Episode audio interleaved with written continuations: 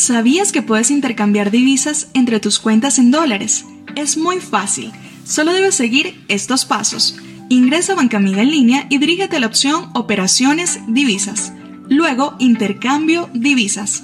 Haz clic en Nueva orden de intercambio. Elige la cuenta origen desde la cual deseas transferir tus fondos y la cuenta destino donde se hará efectivo. Ingresa el monto de la orden y listo.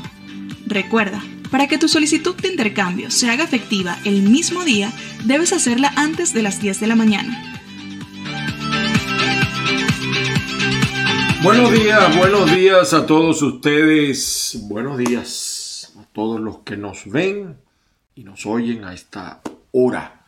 Estaremos a través del canal de YouTube Factores de Poder, dirigido por Patricia Poleo y producción, la producción a cargo de Roberto Betancourt. También estamos a través de avilaradioonline.com y por supuesto azúcarfm.com, aunque realmente se escribe azúcar.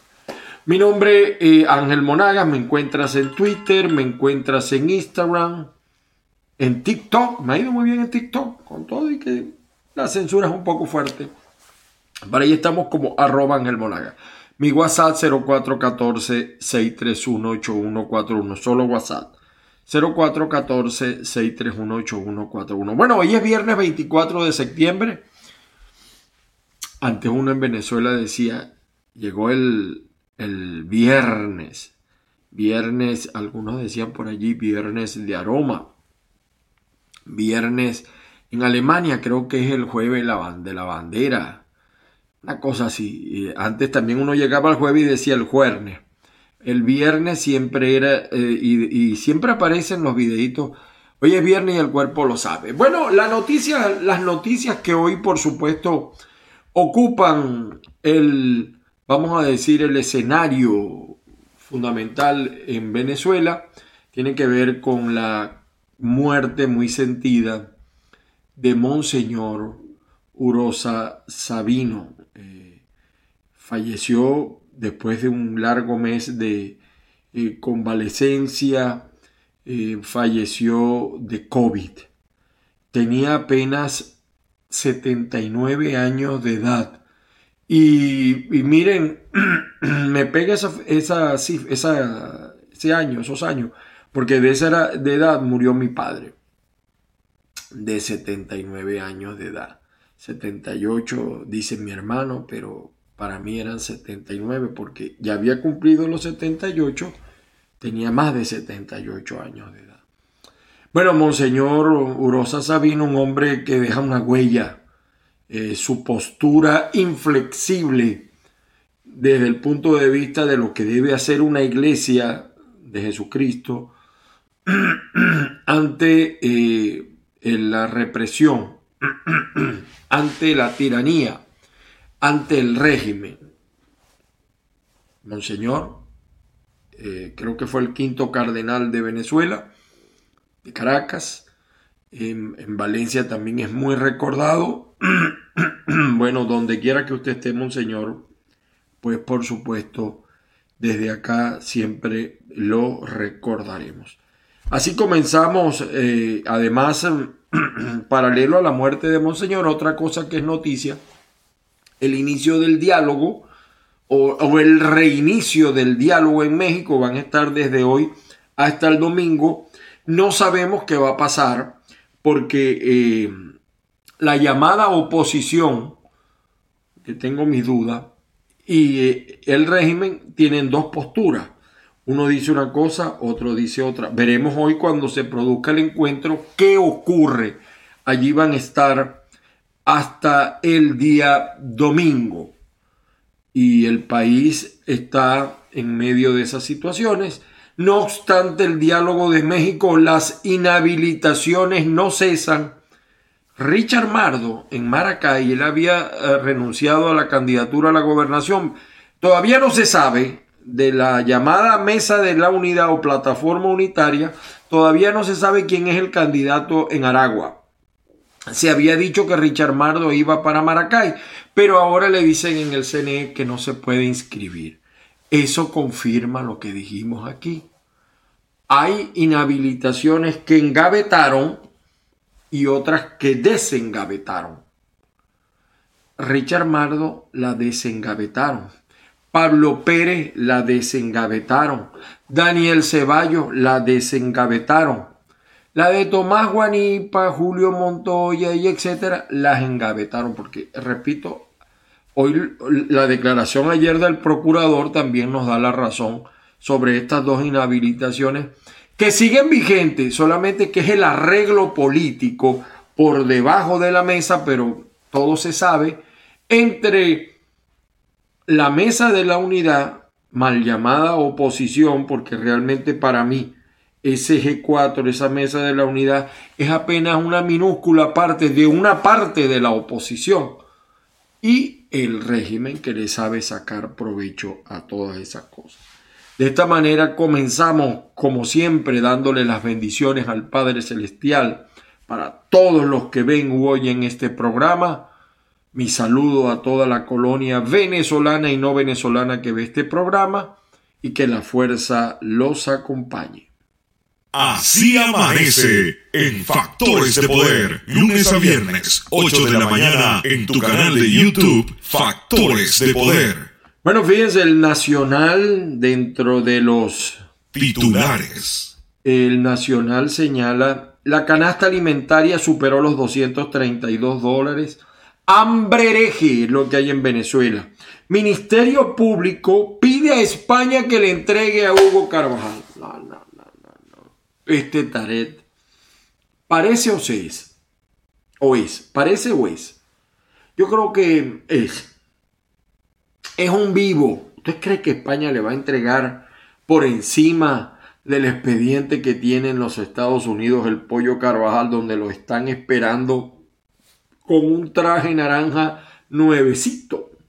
Y ustedes creen que el pollo, el pollo dice lo que sea, pero a Venezuela no regresa porque evidentemente que si el pollo regresa a Venezuela, por un lado entra y por el otro lado sale, pero muerto porque le tienen unas ganas a ese pollo.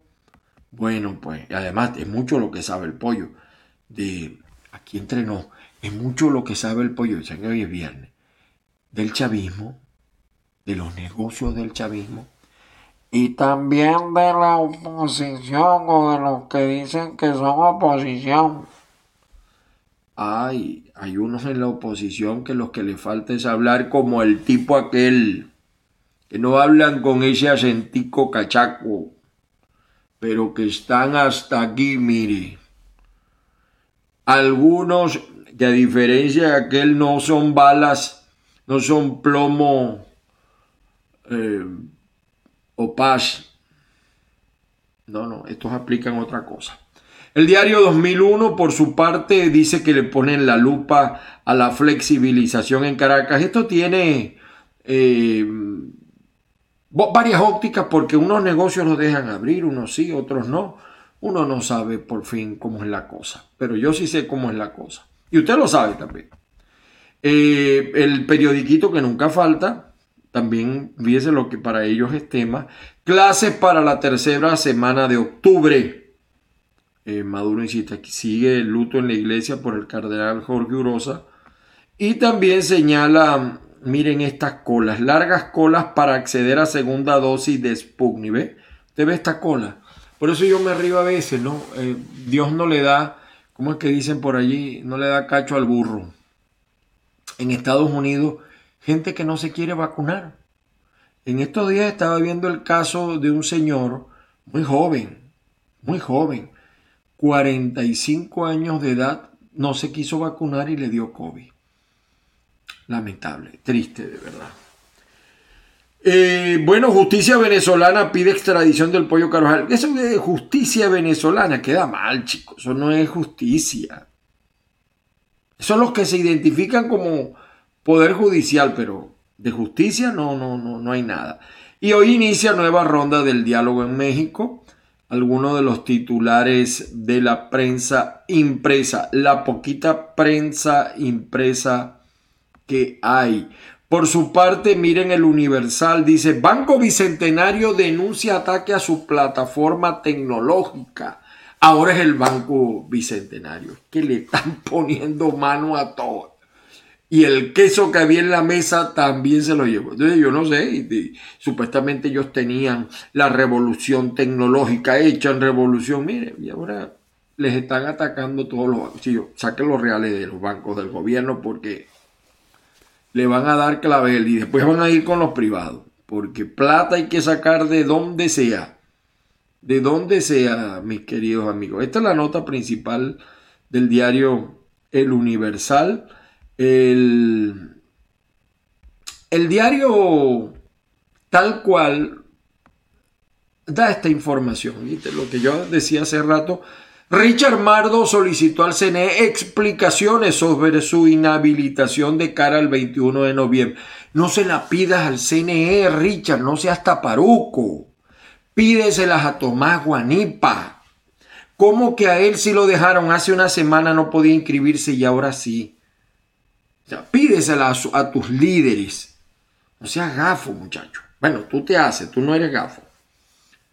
Y, y unos sí y otros no. Uno sí y otro no. Al pobre, al pobre Pablo Pérez en el Zulia lo rasparon y, no se tiraron al piso por él. Capriles dijo que lo iba a defender, que tal, que iba a y, y al final lo de Tomás lo convenció. Entonces, pídele a tus líderes por qué a ti no y a ellos sí. Porque hay un refrán que dice, en la puerta del cielo primero yo que mi Padre. También está aquí nuestra columna, el día de hoy, nuestra columna. Eh, por lo menos la, primera parte de la columna siempre la publicamos aquí en tal cual. Déjenme aquí El reto después del proceso de elecciones regionales por Ángel Monagas. Aquí estamos. Vale, vamos a dar, vamos a darle aquí delante de ustedes Vamos a darle el tweet aquí para que nos lean acá. Bueno, seguimos. Eh, por su parte, caiga quien caiga.net, nuestro portal. Aquí sí está nuestra columna completa. Hacemos un análisis. Eh, tenemos estos tres bombolones. Rafael Ramírez, chavista, pero no madurista. Y entonces él pide que él tiene la junta de transición. No, no, no, hermano. Si Maduro va preso, al lado tienes que estar tú también. Cuidado si no más. Porque creo que cogiste. No, no sé. No sé cuál de los dos ha robado más. No, no sé. No, no tengo cifra. Silencio cómplice, el de el interinato con el caso del Salvador, Estados Unidos es bueno para una cosa, pero malo para otra. O sea, ellos respaldan a Estados Unidos cuando se refiere a Venezuela, pero cuando se refiere a Salvador, chito, cállate pico, cállate boca, ciérrate pico. Hágase el silencio, el silencio se hizo. No dice nada. ¿Por qué? Porque hay gente de voluntad popular que han comido de este dictador suelo, este aprendiz de dictador de Bukele. Y está comenzando bien, porque así comenzó Chávez. Algunos, pero mira, ha hecho tremendo gobierno. Así decíamos con Chávez. Y no nos hemos equivocado. Fuimos de los primeros en criticarlo y miren lo que ha hecho con la libertad de expresión, con el poder judicial, con el poder legislativo y el caso monómeros que sigue siendo la comidilla, la expectativa en México. Aquí hacemos un análisis, aquí está mi amigo Arnaldo Piña con su votómetro y hacemos un análisis del Zulia tanto de Manuel Rosales como de Omar Prieto, que esta es la revancha del siglo. Eh, Omar le está dando la revancha a Manuel, vamos a ver qué pasa. Y hacemos un análisis de cada una de las campañas. Hablamos también del caso de Miranda. Todo es que a estas alturas del proceso todavía no se sabe quiénes son los candidatos, quiénes son los candidatos a diputados. Mira, por ahí me contaron el caso de un tipo que es diputado de la Asamblea Nacional 2015, que, que, ciertamente ya no son diputados, eso es un gobierno de Internet, una cuestión de Internet. Pero entonces se está lanzando a ser diputado legislativo. Oye, me dieron el nombre, pero el cerebro me falla. Analizamos también el caso de Carabobo, de Lara. En Lara todavía no hay humo blanco. ¿Qué pasará en Lara? En Aragua tampoco se sabe quién es el candidato a la gobernación. Lea nuestra columna eh, caiga quien caiga. Entre otros temas, pues tocamos ese. Tenemos, por supuesto, un portal pequeño, pero sustancioso, sustancioso. Vamos a ver, perdonen ustedes acá, no nos abre, ah bueno, aquí. Ah bueno, lo del pueblo de Miranda ratificando a, a, a Omar Prieto en el municipio de Miranda. En medio del diálogo, otro más que no va, Richard Mardo solicitó al CNE explicaciones claros y sin vista. En últimas noticias del periódico del régimen, 7 millones de familias se están beneficiando de los CLAP. Eso es hambre, eso es miseria, eso es limosna. Agarre si le dan la caja CLAP, pero con eso no come una familia. ¿O cuánto tiempo come una familia con eso? Por su parte, el carabobeño refiere esto, ¿no? El diálogo venezolano afronta una tercera fase tras los primeros acuerdos. ¿Cuál es el acuerdo? ¿Qué ha logrado el diálogo? Inhabilitaciones. ¿Será que dijeron, mira, me vas a inhabilitar a este, este pero no vaya a decir que yo dije nada? Yo no sé qué, qué, es. Eh, no veo mejores condiciones en las elecciones. Usted tiene gasolina, usted tiene agua. ¿Resolvieron algunos de los graves problemas que tiene Venezuela? Es que yo no sé, hay gente que le gusta caerse a coba. Bueno, aquí los vamos a ver de nuevo hoy. ¿Qué pasará hoy? El gobierno insiste que sea Alex su portavoz y la oposición habla de la institucionalización del Poder Judicial. No, chicos, eso es borrón y cuenta nueva lo que tiene que haber en el Poder Judicial. Eh, reporte confidencial de Margarita eh, señala, miren lo que dice mm, Nicolás, Alex fue secuestrado y torturado en Cabo Verde. O sea, ya, debe ser que ya él habló con, con Alex Secuestrado y torturado. Mire, y esta es la realidad de Venezuela. Hasta 2.500 dólares diarios puede costar una UCI, unidad de cuidados intensivos por COVID. En muchos casos 5.000, para que usted lo sepa. En muchos casos 5.000. Bueno, eh, otra noticia bueno, también se hace eco eh, de la muerte del cardenal Urosa Sabino, también en la defensa de los estudiantes que protestaron. Por su parte, el correo del Caroni, yo no entiendo esto, ¿no? Jefe del Comando Sur ratifica acusación contra Venezuela como abrigo del narcotráfico. Y entonces los tienen dialogando ahí. Yo no sé, ¿no? Eh, I don't understand. O sea, de verdad no entiendo. No entiendo, no entiendo. Pero bueno, y, el tipo fue a México y no pasó nada, yo no sé. Bueno. Entre amenazas, eh, bueno, aquí está. Eh, vecinos de los helechos y un sector de la querencia cumplieron una semana sin electricidad. El tema eléctrico ayer se volvió a ir la electricidad en gran parte en algunas partes del país. Ese es el pan nuestro de cada día. Y en el Táchira, miren ustedes en el Táchira, William Méndez ahora suena para San Cristóbal. Eh, no se sabe, por fin ahí eh, eh, está Lady Gómez por la alianza y, y hay otro candidato por Delgado por, por la mesa de la unidad eh, aunque volvió a contagiarse de COVID. Aquí está. Y miren, es que, es que yo lo leo y me dan ganas de reír. Miren lo que dijo Freddy Bernap. Al odio le respondemos con amor, mucho amor. Ay, Dios mío, que no las piensa Freddy Bernal. Bueno, y los problemas normales y naturales del Táchira, no hay gasolina, eh, hoy se vuelven a encontrar, pero no hay gasolina, no hay electricidad. Lamentablemente, pues, eh, todo lo que pasa en la frontera. Seguimos acá con todos ustedes. Esto es en Lara. En Lara, Solbella Mejía dice que es la candidata, otros dicen que es Luis Florido. El que está realmente ganando es Henry Falcón, pero no lo quieren ni por tabaco maluco. ¿Qué va a pasar en Lara? El mm, sangre ligera de Marquina, oye, que ese tipo sí tiene la sangre pesada, Marquina, a dos cuadras cae mal.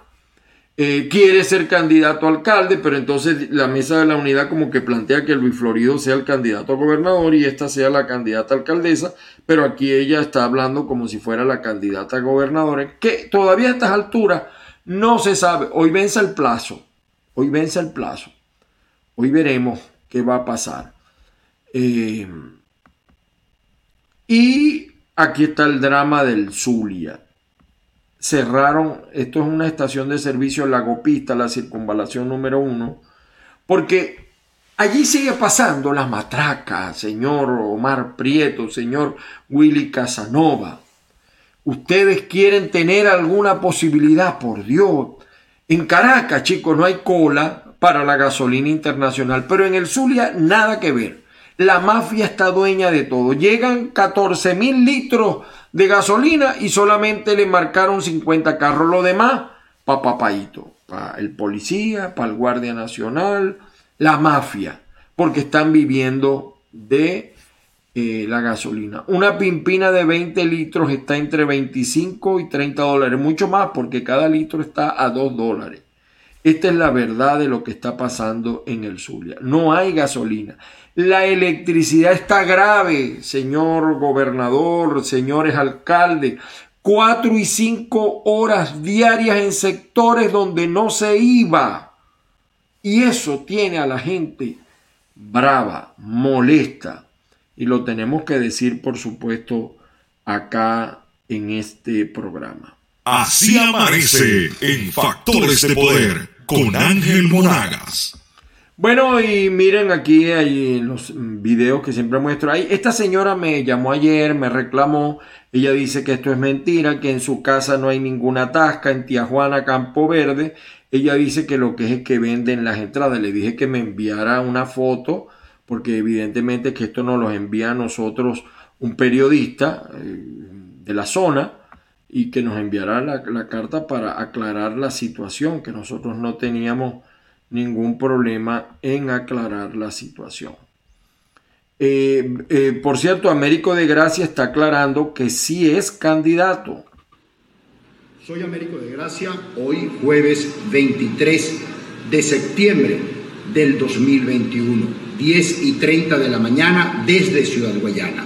El candidato del régimen ha puesto a circular un viejo video en el que yo no aceptaba ser candidato a la gobernación la realidad hoy es otra.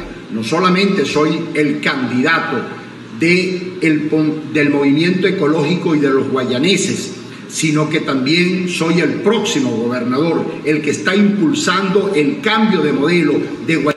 Aclaro porque yo publiqué el anterior video porque me llegó diciendo que él no aceptaba, pero resulta ser que eh, no fue así. Miren, esto es conmovedor, así lo recibieron en su colegio después de vencer la leucemia. Esto en estado, debe ser en Europa, en Estados Unidos. Vean ustedes esto. ¿Cómo lo reciben?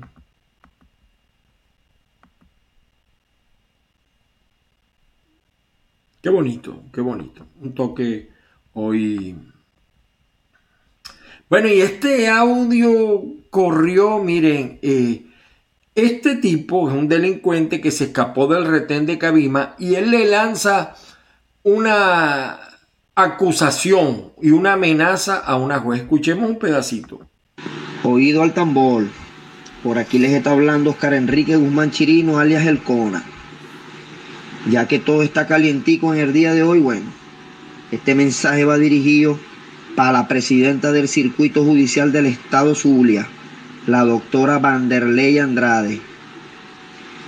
Vea lo que me conllevaste, Vanderlei, a ver afúgame del retén de Cabima, ve, porque no te di los 50 mil dólares que me, que me estabas pidiendo, ya que me mandaste a condenar por el tribunal de Cabima, por el segundo de juicio con la juez Alba Ballestero, porque los familiares te pagaron dólares. No digo la cantidad porque no pude averiguar la cantidad de dólares, pero agarraste plata. Y cuando apelé, que el expediente se fue allá para la corte de apelación, me mandaste a quitar 50 mil dólares para darme la apelación al lugar.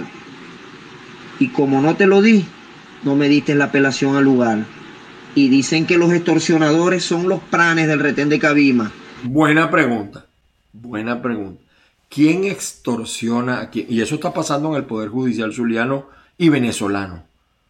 La sobrevivencia, la corrupción.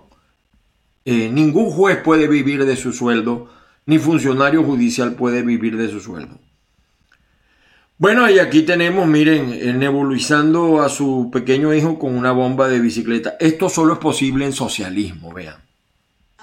Bueno, para que estén claros, nebulizando con una bomba de, de bicicleta. Y le voy a colocar cerquita para que vean que no es mentira. Hecho en socialismo. No lo paso completo porque hay una imagen de un niño y aquí está el candidato Carlos Gibson en el municipio Caroní de Ciudad Guayana, la, quinta alcaldía más importante del país. Eh, alcaldía que está alimentando también las arcas, porque acuérdense que aquí hay oro, bauxita, el, llamado eh, coltan, que es también muy buscado. Vean ustedes lo que dice Carlos Gibson. Estoy en la parroquia Vista al Sol, Sendero de Luz. Mucha gente se ha venido con nosotros. Vente, Wendy, vente. Esta es la fila del progreso que comenzamos a partir de hoy. Sí, lo lamentable es que lo está apoyando Unión y Progreso. Tiene 30 años. El colega locutor Carlos Gibson. Él sale en turística. Eh, no me recuerdo en este momento el dial. Bueno, buena publicidad ayer la del G4. Vean esta tremenda publicidad.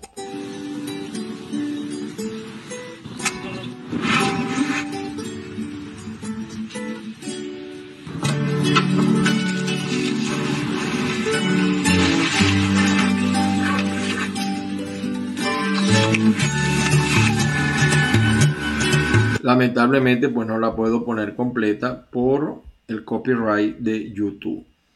Bueno, aquí están los candidatos contra el saqueo y la corrupción. Y Omar Prieto sigue respondiendo. Por cierto, que ayer Chugo Torrealba, déjenme ver si lo tengo acá. Oye, se me había olvidado. Chugo Torrealba le dio con todo. Con todo a, a la mesa, al G4. Déjenme ver si nos abre acá. Vamos a ver.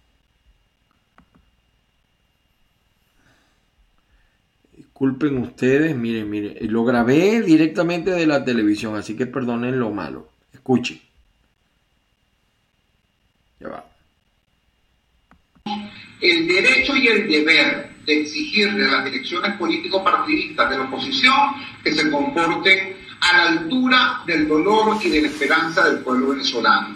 Es correcto, yo creo que tenemos hasta mañana, viernes 24, para hacer las modificaciones eh, con impacto en el tarjetón, pero también hay que recordar que hasta tres días antes de las elecciones se pueden hacer modificaciones, eh, solo que en este segundo caso ya no, se reflejarían en la estructura del tarjetón electoral, lo cual es un problema no menor. Este, pero digo, se podrían hacer las modificaciones. Yo creo que es nuestro deber como ciudadanos, como demócratas, exigir, repito, presionar a las elecciones político-partidistas para que eh, construyan, permitan eh, el desarrollo de alianzas verdaderas, de candidaturas realmente unitarias, respetando lo que es la opinión de la ciudadanía expresada a través de las encuestas, a través de las movilizaciones. Yo creo que tenemos que, repito, más allá del pesimismo, más allá del escepticismo, más allá del optimismo formal, eh, seguir insistiendo en eso. Pero también creo que eh, independientemente de lo que ocurra, porque insisto en algo, esto que está ocurriendo no es simplemente por desinformación, eh, por miopía casuística, por eh, autoritarismo puntual. No. Aquí hay poderosos intereses, intereses que expresa por un lado políticamente el gobierno y poderosos intereses crematísticos, económicos, que fundamentan el accionar político por la vía del manejo de recursos. Lo que le ha hecho, por ejemplo, el madurismo a los pobres en Venezuela, es la extorsión a través de cosas como el CLAP, también lo está haciendo, por ejemplo, el G4 en nuestro país, este, manejando el hambre de dirigentes y activistas medios y locales a través del uso irregular de recursos. Entonces, eso es exactamente lo que está... Bueno, le dio muy duro, le dio muy duro al G4 el señor eh, eh, Chuo Torrealba. Chuo Torrealba, por cierto, ahora muchos coinciden conmigo, antes no.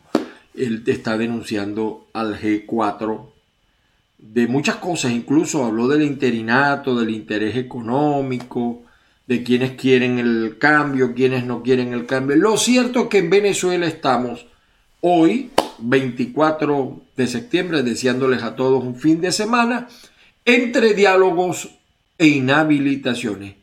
Todavía es un misterio quiénes van a ser el 90% de los candidatos se desconoce. Hoy debe venir la plancha y ahí vienen los lamentos y los lloriqueos. El país sigue sin electricidad, el país sigue sin agua, el país sigue sin internet, las aguas negras desbordadas, la crisis del país, el hambre, la miseria. La única salida hoy por hoy que sigue encontrando la gente está en la frontera, en las alcabalas y en los aeropuertos. De todas maneras, no perdamos la fe, no perdamos la esperanza. Feliz fin de semana para todos. Eh, nos vamos a volver a ver el lunes. Vamos a volver a ver el lunes. Eh, por allí estamos planteando hacer un pequeño espacio de radio en el Zulia. Eh, en las noches, por supuesto. Vamos a ver si eso avanza. Allí va a estar mi amigo Daniel Silva. Por ahora fue suficiente y recuerden que estamos acá Así amanece en Factores de Poder, lunes a viernes, 8 de la mañana, en tu canal de YouTube, Factores de Poder. El Señor me los bendiga. Saludos a todos. Que la fuerza los acompañe. Hay que desconectarse un poco este fin de semana. Nos volvemos a ver, nos volvemos a escuchar el día lunes. Recuerden que mañana siempre eh, en la noche probablemente tengamos otro Echate 1 un en vivo que hacemos a través de Instagram. Feliz día para todos.